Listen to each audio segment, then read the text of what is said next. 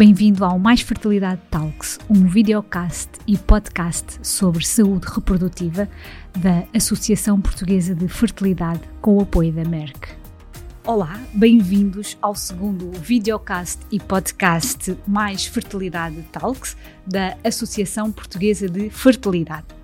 Vamos estar à conversa sobre a investigação ao serviço da procriação medicamente assistida com a professora doutora Teresa Almeida Santos. É médica, ginecologista obstetra e tem, sim, e tem dedicado grande parte da sua carreira profissional à área da saúde reprodutiva no Centro Hospitalar e Universitário de Coimbra. A professora doutora Teresa Almeida Santos é uma das referências a nível nacional desta área da saúde reprodutiva e recentemente foi um, homenageada com a medalha de serviço distinto do Ministério da Saúde. Parabéns, professora, por este reconhecimento que não é o primeiro, já não é a primeira vez que, que a professora é reconhecida. Em 2015, a Sociedade Portuguesa de Ginecologia atribuiu-lhe o Prémio de Investigação, sendo o tema a investigação ao serviço da PMA. Quer partilhar um bocadinho connosco o que tem feito nesta área da investigação? Olá, Joana, boa tarde. Uh, é um prazer estar aqui convosco.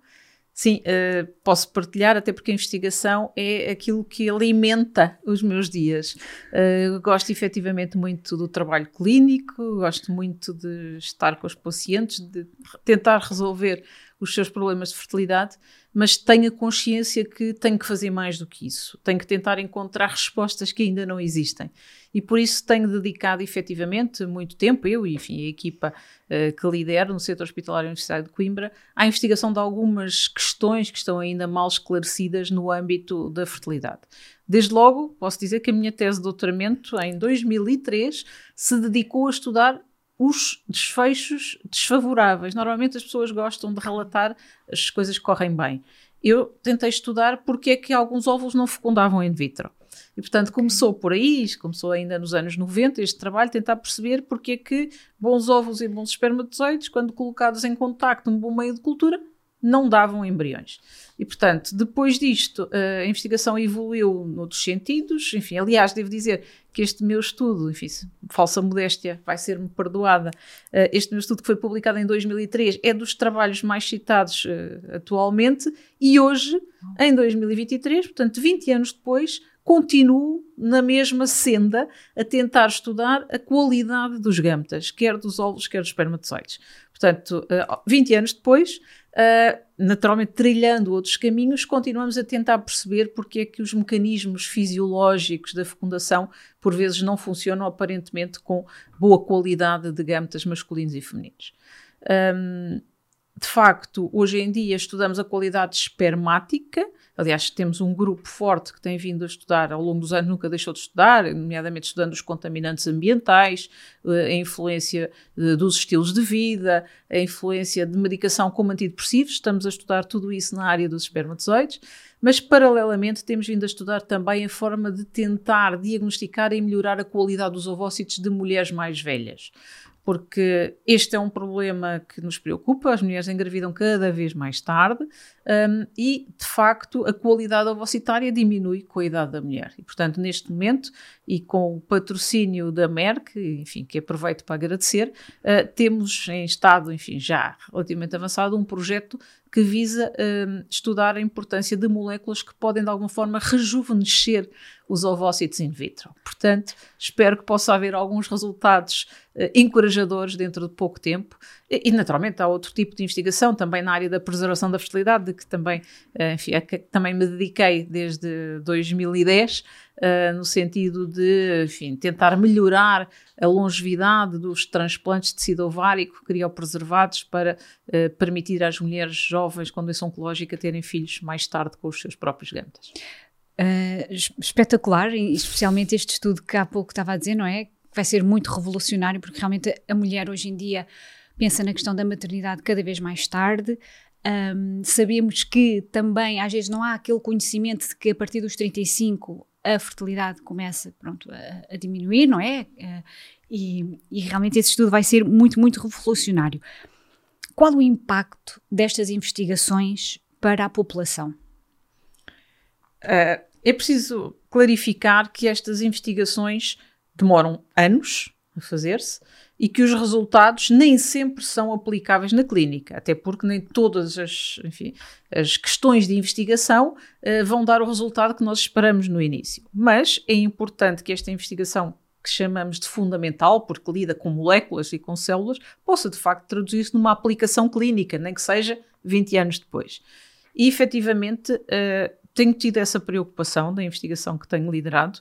Um, primeiro, de me centrar em, em, questões muito concretas, nomeadamente nesse estudo uh, que estamos agora a fazer de tentativa de rejuvenescimento ou de melhoria da qualidade ovocitária, a ideia é testar algumas moléculas que nós sabemos que estão implicadas nos, enfim, em processos de envelhecimento solar, para ver se, quando colocadas nos meios de cultura em fecundação in vitro permitem ter melhores taxas de fecundação e desenvolvimento embrionário. Portanto, se conseguirmos, uh, e estamos neste momento a fazer um estudo randomizado, portanto, um ensaio clínico, se conseguirmos demonstrar que as mulheres em cujo meio de cultura na fecundação in vitro foi colocada uma molécula por exemplo, que é o resveratrol, que é uma molécula que existe no vinho tinto, uh, ou uma outra molécula que existe nas maçãs, uh, se isso der melhores resultados, seguramente depois passaremos a aplicar na clínica. Isto às vezes não se vê muito, porque não é um comprimido que se dê às pessoas, mas é alguma coisa que permite no laboratório melhorar uh, os resultados. Pronto, isso também era aqui mais uma das minhas questões, que é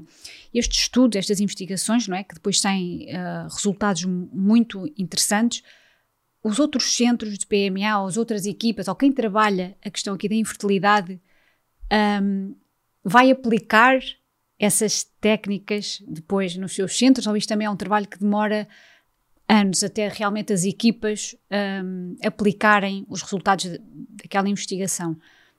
A experiência que eu tenho é de que todas as equipas que trabalham em PMA têm vontade de melhorar os resultados.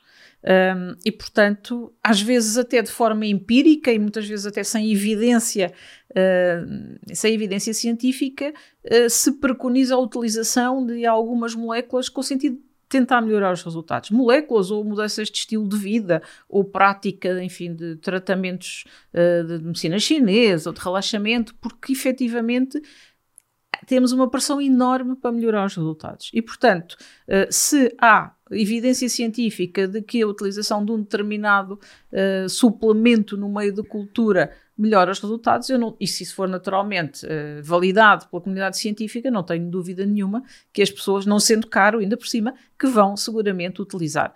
Uh, enfim, nós uh, temos assistido ao longo dos anos a várias, enfim, várias modas, digamos assim, desde a utilização de, de suplementos de antioxidantes, da utilização de moléculas como algumas que se usam para o tratamento de diabetes para melhorar os resultados nas, nos ovários poliquísticos. Agora a moda é a melatonina. Portanto, uh, nós vamos muito atrás dessas uh, potenciais terapêuticas que às vezes têm um efeito pequenino, mas qualquer efeito pequenino, desde que não seja contra producente ou adultério, positivo, não é? É importante. E depois estas investigações, um, onde é que são apresentadas? É só nas jornadas, nas conferências internacionais, nacionais? Como é que as equipas podem ir acompanhando, as equipas e até quem, quem é mais curioso também por esta questão da, da investigação e até os próprios uh, pacientes ou pessoas que estejam a passar por uma jornada de infertilidade e que realmente que queiram ler sobre o que é feito, um, como é que isto é disponibilizado?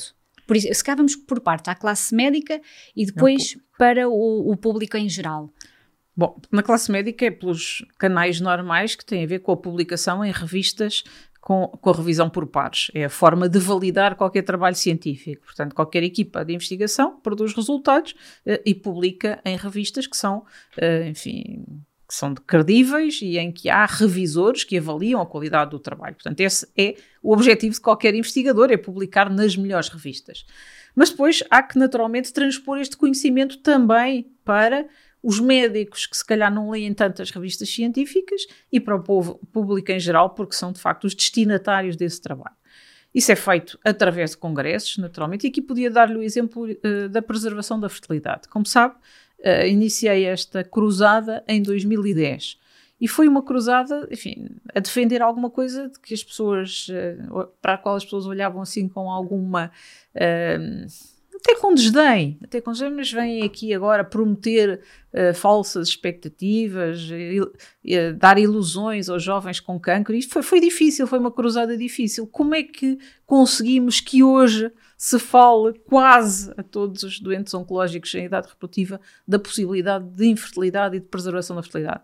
Indo às reuniões dos serviços de oncologia, a todos os congressos, seminários de oncologia, de uh, reprodução medicamente assistida, de infertilidade, fazendo reuniões conjuntas entre os especialistas da medicina da reprodução e da oncologia, uh, naturalmente utilizando as ferramentas digitais, os sites, enfim, que se, também uh, hoje em dia qualquer pessoa, quando tem um problema, vai ao Google e acaba por encontrar alguma informação que depois lhe permite seguir uma determinada via e encontrar informação mais detalhada e mais personalizada.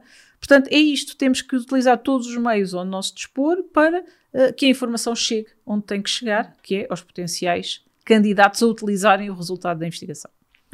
E sente que a investigação que fazemos a nível nacional que serve de indicador para melhorar as políticas de saúde reprodutiva?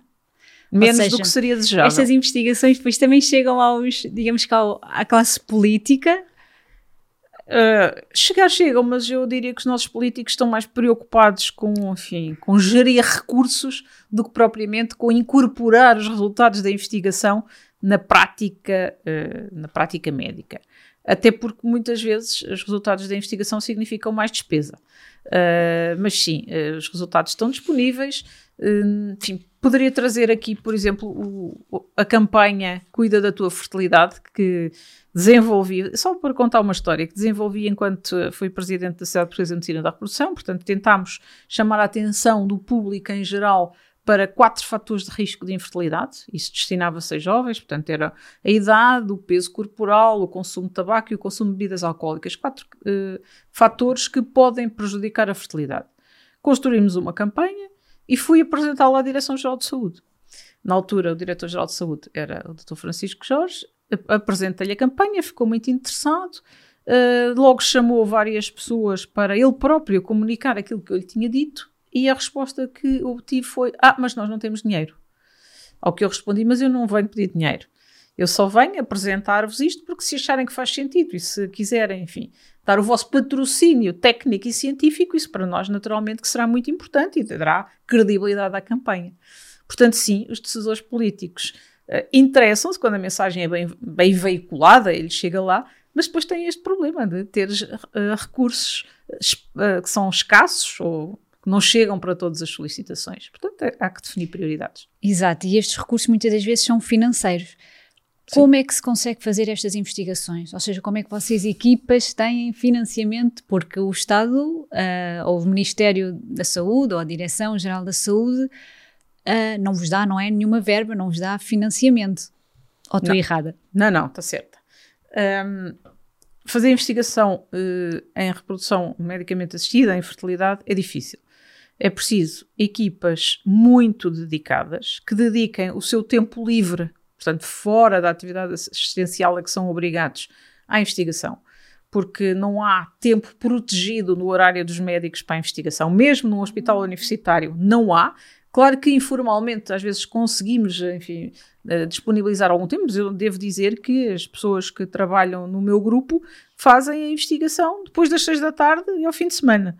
Uh, é sim, é porque de facto têm que assegurar as urgências, as consultas, as técnicas. Portanto, com muita dedicação. Mas, por outro lado, isto também permite selecionar que quem está na investigação são aqueles que realmente gostam e que se querem dedicar. Da área, porque, Exatamente. pelo que me está a dizer, é uma dedicação e uma entrega muito grande. Muito grande é? Porque nós já sabemos grande. que, pronto, trabalhar 8 horas ou mesmo 6 horas ou 7 é exigente. A área da saúde, então, é mesmo uma área muito, muito exigente. Quanto mais depois terminar um horário né, de trabalho e ainda continuar para investigação. Realmente tem de ser mesmo quem quer muito contribuir e, de facto, o que eu tenho sentido e das pessoas que tenho cruzado, uh, as pessoas, os médicos com que tenho cruzado ao longo também aqui de, de, do meu trabalho na área da, da, infertilidade, é que é uma entrega muito, muito grande. Tem que ser, tem que ser. E, mas naturalmente não chega, não basta entrega. É preciso também comprar reagentes, no mínimo. E, portanto, é preciso algum dinheiro e, naturalmente, aí há mecanismos de financiamento, enfim, concursos competitivos. A indústria farmacêutica também é habitualmente uh, enfim, chamada a contribuir uh, e, com alguma generosidade, devo dizer, tem contribuído para os nossos projetos, nomeadamente, uma vez mais refiro, porque é de justiça que, que, que o diga, a Merck tem tido, de facto, um papel muito importante na estimulação da, da investigação científica no, no serviço e na, no grupo uh, em que estou empenhada, mas uh, igualmente, enfim, há outro tipo de, uh, de instituições que podem ajudar, nomeadamente a FCT, nós também temos, candidatamos projetos à FCT, portanto temos bolseiros de doutoramento que efetivamente têm bolsas da FCT que lhes permitem não ter o seu tempo dedicado. Esses não são habitualmente os médicos, são os biólogos ou técnicos superiores de saúde que também necessitamos nas equipas, porque as equipas não são feitas só de médicos, aliás, são feitas muito mais de outros técnicos do que de médicos. São, são equipas multidisciplinares. Sim, são equipas multidisciplinares. Uh, nós fazemos questão de ter médicos a, a pôr a mão na massa e a mexer nos gametas e nos óvulos e nas culturas, até porque isso lhes permite outra coisa, que é perceber muito melhor depois os resultados do laboratório na PMA. Um, isto é uma experiência que eu própria tenho. Eu devo dizer que eu comecei no laboratório. Uh, eu fui a primeira pessoa a fazer ICSIS em Coimbra e era médica e treinei com ovócitos de vaca que vinha buscar a Santarém e que levava para Coimbra num tubinho no bolso das calças de ganga para estarem quentinhos. Chegava a Coimbra e fazia a microinjeção e foi assim que começou a microinjeção em Coimbra. Isto, uh, que hoje parece ridículo, e mais, tinha Não, que fabricar. Eu acho incrível. Tinha que fabricar os instrumentos porque não havia, hoje compramos os instrumentos feitos. Na altura tínhamos que partir de capilares de vidro, estirá-los com uma microforja, uh, limá-los com o fogo para depois poder fazer a ICSI. Portanto, eram tardes inteiras, vinha a Santarém de manhã, trazia os ovos, à tarde fabricava as ferramentas e ao final da tarde fazia a microinjeção. Isto hoje é impensável. Isto é história. Mas hoje não, nada é assim. Mas isto para dizer o quê? Que uh, efetivamente uh, temos que ter uh, também noção Uh, e ao, o facto de os médicos estarem envolvidos nestas equipas multidisciplinares e irem para o laboratório lhes permite um know-how que é muito importante depois para avaliar os resultados e para discutir os resultados com embriologistas. E só assim é que se podem melhorar, de facto, os outcomes e, e o, enfim, os resultados das técnicas uh, que prestamos aos nossos casais. Engraçado que a professora estava pronta a falar dessas histórias e eu estava a pensar, realmente, o conhecimento que tem e conhecimento também da evolução da PMA, porque tem, acompanhou a vida da PMA. Sim, são é? 30 começou, anos. Começou, são 30 anos. Mais, é porque mais. a lei nem sequer tem 30 anos. Começou a fazer a uh, procriação medicamente assistida muito antes de nós termos uh, uma Sim. lei, não é? Que a lei só vem em 2006. Portanto, quando estava a falar de, de anos 90, isso eu estava a pensar espetacular no Tô sentido. Velha. Não, velha. não, não, não, não, é conhecimento, não é? Porque realmente agora quando olha, não é? Tem aqui uma perspectiva e é. um, da evolução que a PMA tem tido ao longo do, dos anos e a nível, a nível nacional. Contudo, ainda há muito para fazer. Ah, sim. O caminho, o caminho é grande, é longo e é importante. Enfim. Mas também, isso que estava a dizer, e já agora volto atrás, de facto, eu comecei na PMA quando comecei o meu internato, em 1992. Portanto, sete anos depois eh, de ter nascido a primeira criança em Portugal. Uh, e por isso, de facto, são muitos anos. São muitos anos que me permitem agora ter uma perspectiva uh, diferente, estar à vontade para poder tomar decisões, ter a liberdade de poder escolher os caminhos para onde quero seguir Uh, e, sobretudo, e essa é a minha grande responsabilidade, até enquanto professora universitária, mas também enquanto líder de uma equipa, estimular os mais novos para continuarem este caminho. Porque hoje o caminho é mais fácil. Hoje não é preciso ir a Santarém uh, com um tubinho nas, nas calças, porque hoje há incubadoras de transporte, os ovócitos chegam lá, muito mais recursos. E, portanto, se há mais recursos, temos a obrigação de produzir mais resultados.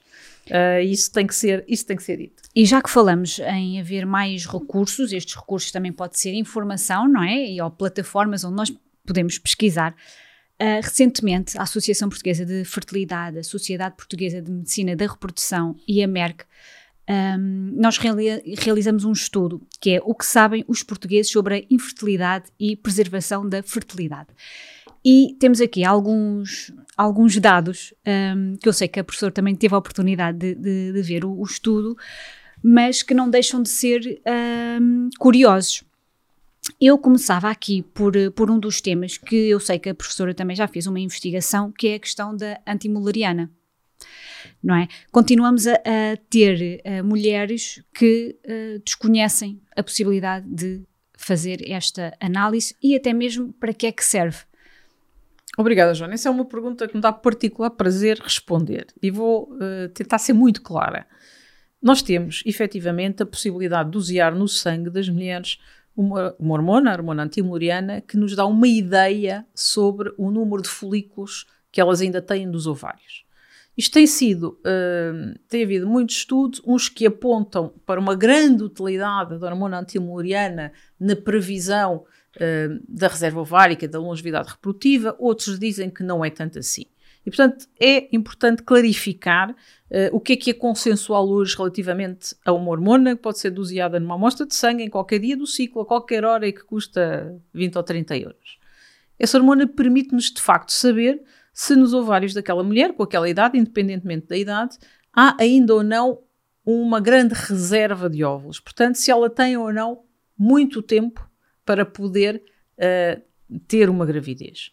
Uh, isto a hormona permite-nos dizer. Não nos permite quantificar, mas permite-nos de facto balizar as expectativas uh, da vida reprodutiva de uma mulher. Isto é, uma mulher que aos 30 anos tem uma hormona antimuriana abaixo do percentil 10 para a sua idade, seguramente não pode esperar até aos 35 ou até aos 37 para engravidar. Por outro lado, se essa mulher aos 30 anos tem uma hormona antimuriana baixa, no percentil 5, se tentar engravidar nessa altura ou no ano seguinte, provavelmente vai conseguir. Portanto, eh, é preciso saber interpretar os resultados e devolver às mulheres a informação correta. Portanto, isto, um, bom valor da hormona antimorena não é, eh, não é igual a vou conseguir uma gravidez. É igual a não tenho algum tempo para tentar para. conseguir uma gravidez.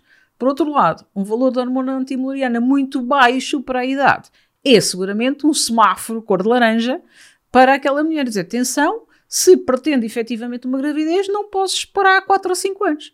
Ou então tenho que fazer alguma coisa no sentido de querer preservar os meus ovócitos. Claro, ou seja, é um excelente indicador, não é? Para a mulher pensar aqui um bocadinho na questão de, da maternidade. É exatamente, é o que temos, é mais um indicador, mas é um indicador que permite de facto pôr as coisas em perspectiva. E isto é importante, não diz tem 20%, ou pode esperar 10 anos, ou pode esperar 5 anos, mas diz, atenção que não pode esperar.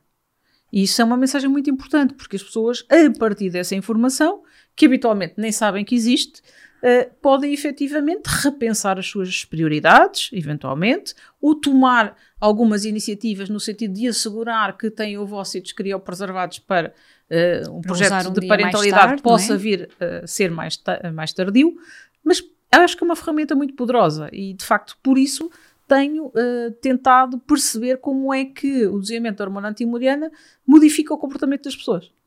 Uh, enfim, fiz já alguns estudos em, em população uh, teoricamente, teoricamente tem um nível de literacia elevado, estou a falar de estudantes universitários, particularmente estudantes da área da medicina das ciências da saúde, que, a quem se ofereceu a possibilidade, efetivamente, de fazerem um doseamento da hormona antimuriana e uma ecografia para avaliar o número de folículos que tinham nos ovários e, em face disso, depois uh, um aconselhamento reprodutivo individual. Dizer-lhes sim, estejam à vontade, não há neste momento nada que aponte no sentido de uh, vir a ter um problema de, de, infertilidade, ou atenção, que se calhar é melhor, uh, enfim, repensarem Repensar. as vossas vidas, e, repensarem as vossas prioridades. E esses resultados foram.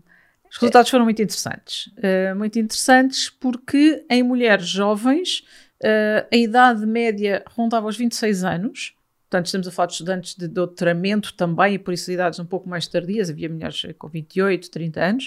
Uh, eh, 20% destas mulheres, sem qualquer sintoma, tinham uma reserva ovárica diminuída, o que é assustador. Um, e algumas uh, enverdaram mesmo pela criopreservação do ovócitos, tal era a diminuição da reserva. Mas para além disso, detectámos situações de teratomas do ovário, de tumores de, endometriose, situações que as pessoas desconheciam. Portanto, uh, valeu a pena? Valeu, seguramente.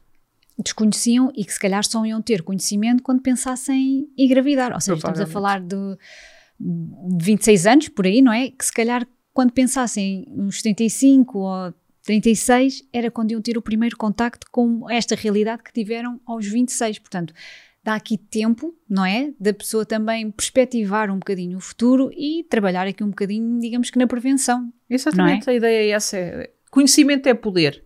E aqui também. Sem dúvida. Há também um grande desconhecimento sobre a idade da mulher em que a sua fertilidade apresenta um potencial máximo, com 11,5% a dizerem que é aos 30 anos. Quando é e o que é e o que significa em termos de concepção? Bom, uh, nós não sabemos exatamente quando é que é o potencial máximo de fertilidade, mas sabemos que os níveis máximos da hormona antimoriana se atingem entre os 23 e os 25. E, e também sabemos que esta é claramente a, a idade em que as taxas de, fecunda, de fecundidade são mais elevadas. Podemos dizer então que é ali o período ou a idade mais fértil para, uh, de uma mulher? Sim, sim por entre os 23 e os 25 anos. O que não significa que aos 30 a probabilidade de gravidez não seja ainda uh, muito boa, se não houver uh, efetivamente nada que possa uh, contribuir para que haja algum obstáculo à gravidez. Um, o que nós assistimos hoje é que as pessoas não tentam uma gravidez, ou não querem, não desejam uma gravidez na maioria antes dos 30, não é? A idade média uh, ao nascimento do primeiro filho uh, é superior a 30 anos. Neste momento em Portugal, 30,6, salvo erro. Nos anos 60 era 25 anos. Portanto, uh, temos aqui de facto uma tendência para adiar a primeira gravidez e para adiar de facto uh, todas as gravidezes, uma vez que a idade uh, média um, em que as pessoas têm filhos já é superior a 31 anos. E em média as pessoas desejam ter dois filhos, isto também é um estudo, é o resultado de um estudo que, que efetuei há alguns anos atrás. Os portugueses em média desejam ter dois filhos, mas efetivamente têm 1.3.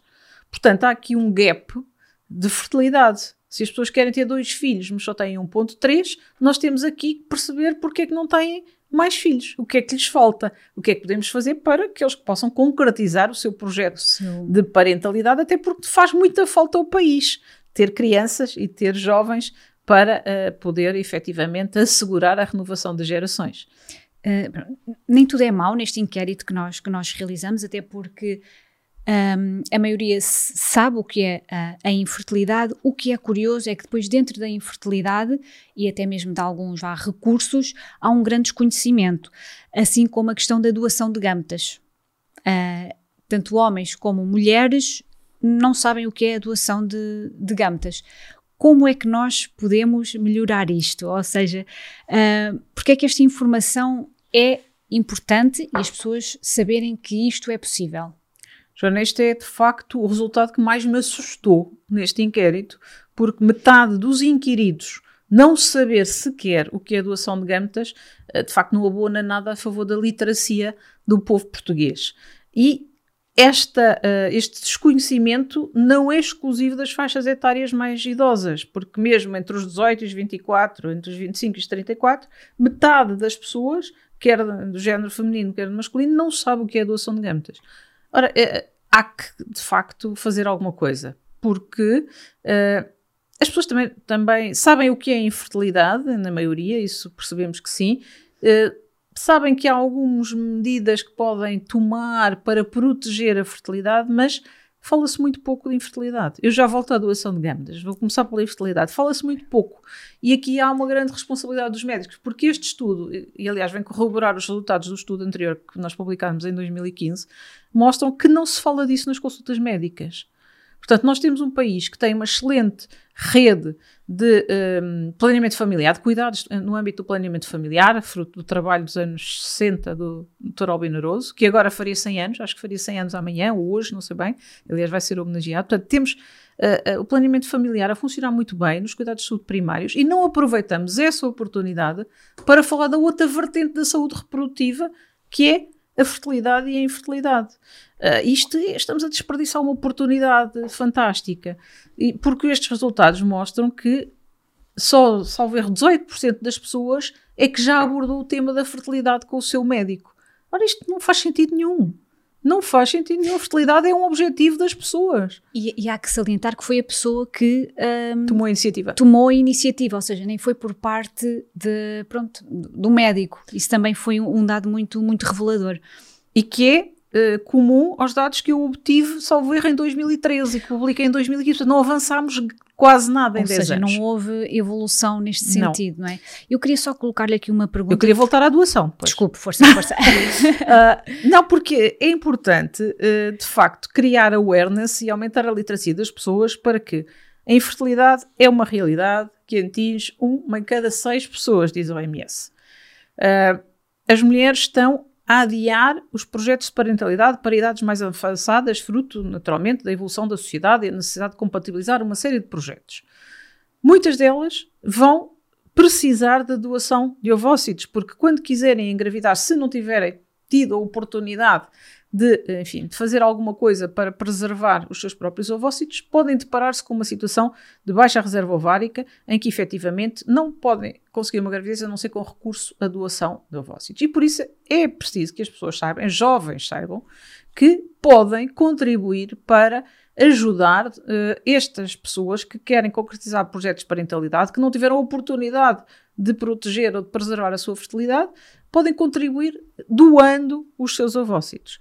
Portanto, a doação de ovócitos é um gesto altruísta que pode ser uh, feito por uh, mulheres entre os 18 e os 35 anos, saudáveis, sem história familiar de doenças genéticas, sem doenças sexualmente transmissíveis. Uh, é um processo que não é, enfim, não é, digamos, cómodo, mas também não é invasivo nem muito doloroso, naturalmente que tem que ser bem explicado, mas que também tem uma vantagem permite a estas jovens que queiram doar os seus ovócitos terem uma avaliação da sua própria fertilidade, uma avaliação ginecológica, realizarem uma citologia do colo uterino e eventualmente tratarem algum problema que tenham, rastrearem as doenças sexualmente transmissíveis, terem uma avaliação mamária, portanto, e ainda terem uma compensação pelos, pelos incómodos causados pelo processo de doação. Portanto, 50% do, das jovens não saberem que isto é possível não pode ser. Elas têm que saber.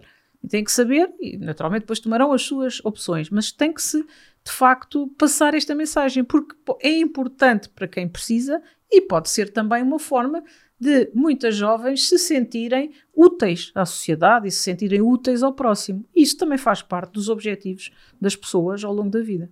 O que é curioso é que depois temos 82,8% que dizem que é importante ter mais informação sobre estes temas e consideram que o acesso deveria ser maior nas escolas e nos cuidados de saúde primários. Concorda? Em absoluto. É aí que tem que começar tudo. É na educação que tudo começa.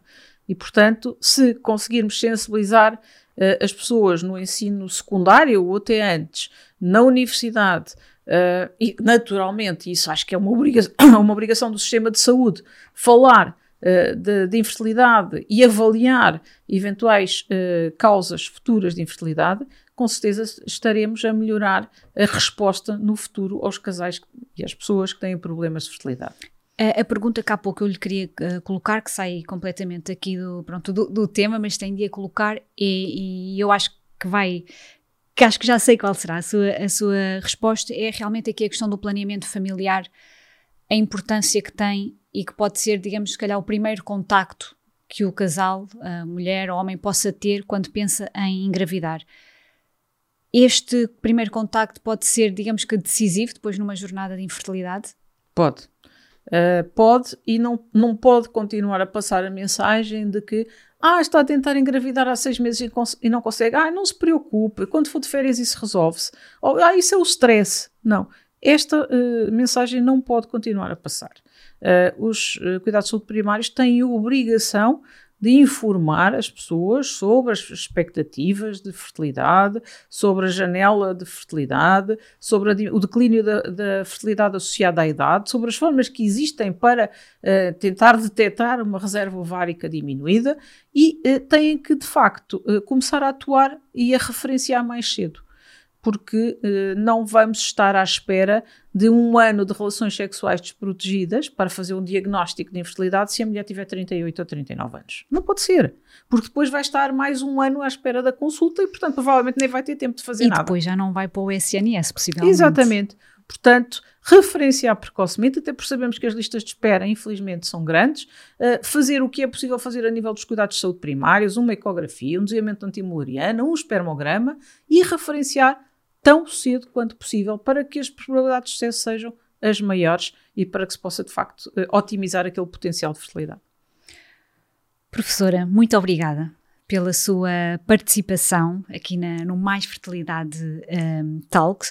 Foi um momento de partilha muito importante, porque normalmente nós falamos muito da questão da procriação medicamente assistida e sinto que às vezes não se fala muito desta questão da investigação, do que é feito. Pronto, eu acredito que vocês, classe uh, médica, não é, vão sempre acompanhando o trabalho uh, de, das equipas, mas uh, para quem nos ouve e para quem nos segue, se calhar é este tipo de informação ou este tema da investigação do que é feito, acredito que possa ser um tema ainda desconhecido.